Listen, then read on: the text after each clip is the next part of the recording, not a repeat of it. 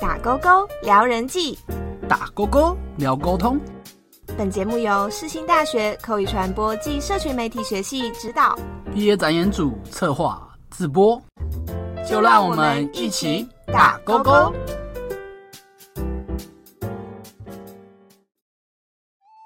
大家好，我是小花，我们又在打勾勾相聚了。今天呢，将继续跟大家一起温故知新，听孔子学沟通。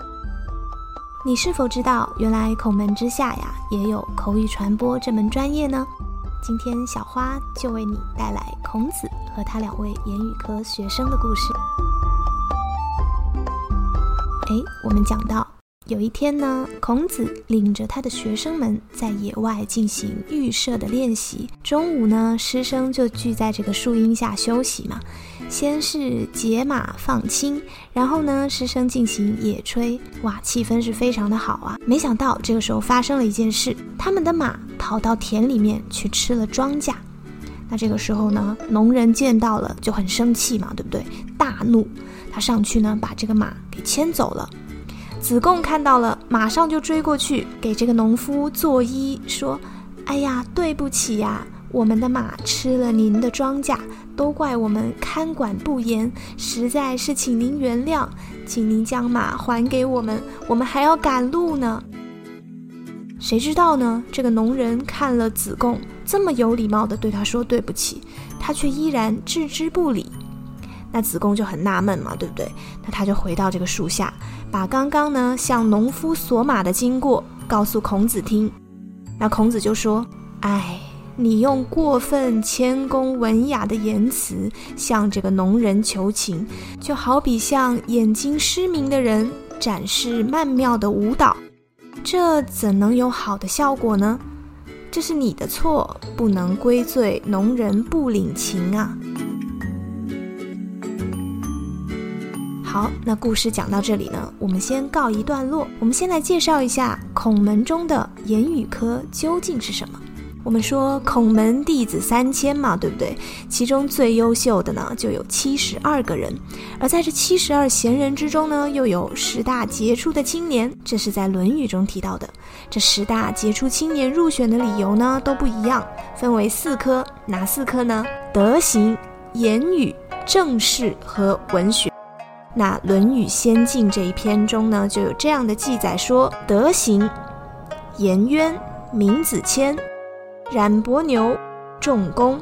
那言语科的重要的代表人物啊，重要的这个状元了啊，就是宰我和子贡。那么孔子因材施教呢，就有所侧重的去培养学生。言语科指的就是能言善辩。口语表达能力非常强的学生啊，善于主持仪式啦，有政治的才能啊，或外交的才能。那么其中两位优秀的代表就是我们刚刚提到的宰予和子贡。但是我们都知道，孔子呢，他特别讨厌什么呢？讨厌吝，就好比子曰：“巧言令色，鲜矣仁。”孔子不喜欢能说会道的人。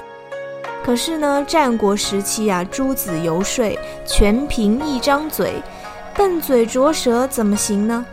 那孔子周游列国，到处劝说这个统治者啊。那有一个学生呢，就对孔子说：“哎呀，你干嘛非这样忙忙碌碌到处跑？这个不是你说的卖弄口舌吗？”在《宪问》这一篇里面呢，孔子就说道：“不是我爱卖弄口舌，而是他们呐太顽固了。”看来呢，为了顺应时代，口语表述的能力还是非常重要的，所以孔门中便有了言语科。如果说古代的私塾教育有设立口语传播学系的话，那么子贡和宰予便是我们最早的口传系学长了。好。那么到这里呢，我们就继续讲刚才的故事。我们上面讲到说，孔子教训了言语科的小状元子贡，对不对？数落了他说：“哎呀，你不会说话。”那孔子又是怎么做的呢？我们来继续听故事。说着，孔子就让养马人去要马。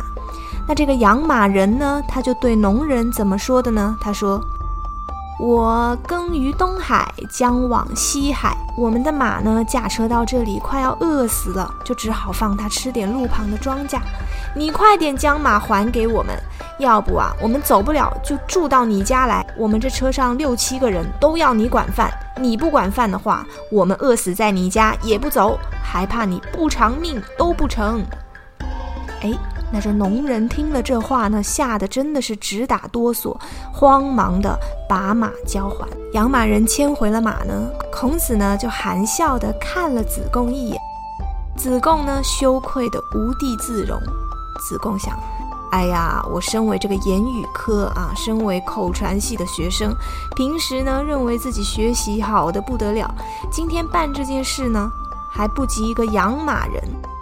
先生呢，就教诲说：“三人行，必有我师。”真的是至理名言呐。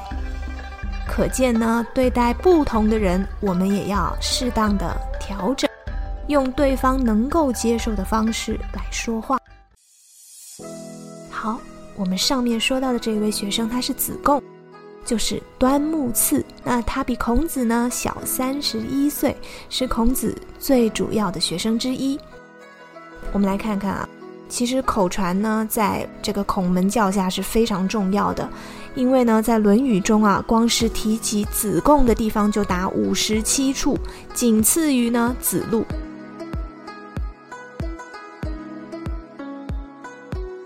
其中呢，《史记·仲尼弟子列传》中给孔子的七十七位学生作传，而竟以近三分之一的篇幅来叙述子贡的事迹。子贡呢是孔子学生中最富有的一个，不受命而获职焉，亦以屡众。所以子贡啊，他聪明又有钱，那免不了就会怎么样啊？自视甚高，对不对？那所以孔子呢就故意的贬贬他喽。例如呢，这个《仲尼列传》里面就记载到说，子贡既授业，问曰：“赐何人也？”孔子曰：“如器也。何器也？胡连也。”那这什么意思呢？孔子曾经说过了，君子不器嘛。那这里呢，他却告诉子贡说，如器也。那显然是为了杀一杀这个子贡的傲气，就说君子本来是不器的，但是你在我这儿啊，你是器。那虽然呢，他是要杀一杀子贡的傲气呢，可是后来又安慰了他一下，说虽然吧，你只是器。然而呢，也是珍贵的胡莲呐。胡莲呢，就是我们宗庙里面啊祭祀用的盛属祭的器皿。既然呢绝顶聪明，那子贡当然就知道了孔子的心思了。当以后孔子问到子贡自己和这个颜渊的优劣的时候，子贡就很知趣了，他就说。次也何敢忘回？回也闻一，已知十；次也闻一，已知二。那这什么意思呢？这个子贡很知趣，他就说：“哎呀，我哪里敢跟这个颜回比呀？颜回听到一件事呢，他就可以啊举一反十，可以理解十件事。我听到一件事呢，最多理解两件事而已。”这个子贡吧，他听起来很谦虚，对不对？但是他比起一般的人，也是有他一点点的傲气所在的。孔子呢不喜欢巧言令色的人，所以他在对待这个言语科学生的时候，会不断的提醒他们要谦卑，不要总是卖弄口舌，或者呢觉得自己能说会道就非常的了不起。因为孔子要不断的提醒他的这些言语科的学生们。那自然呢，也就有关于孔子教训言语科学生的经典故事。这里呢，就有一则孔子跟他的第二位言语科才子宰予的故事。宰予呢，非常的优秀，同样被认为是孔门言语科的代表性人物。结果有一次啊，他在这个大白天啊，呼呼大睡，宰予骤寝。被孔子看到了，孔子便说：“朽木不可雕也，粪土之墙啊，不可污也。与与何诸？”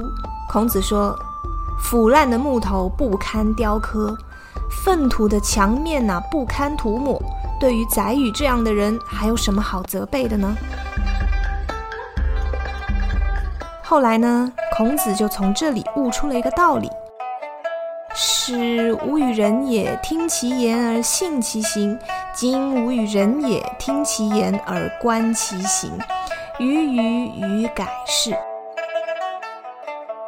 这个意思呢，就是说，起初呢，我对于别人听了他的话呢，我就会相信他的行为。可是啊，如今我发现啊，对于别人听了他说的话，还要观察他的行为，这是由于宰予这件事，我才发生了改变。所以，我们看，作为口传系的学生，要如何不让别人觉得我们只是能说会道、巧言令色呢？那就一定要凡出言，信为先。好啦。以上就是今天的内容。我们今天认识了孔门座下两位言语课的学生，也知道了孔子是如何教育言语课的学生的。孔子呢，还教会了我们看人呢，不仅仅要听其言、信其行，而是要听他说的话，还要观察他究竟有没有这么做。看来啊，作为口传系的学生，我们还任重道远呀。希望今天的分享对大家有所帮助。我们是世新大学口语传播暨社区媒体学系的学生，打勾勾系列节目将继续陪伴您，与您分享这四年自己在口传系学到的智慧结晶，祝您解决人际关系问题，收获更美满幸福的人生。谢谢您的收听，我们下次再会，拜拜。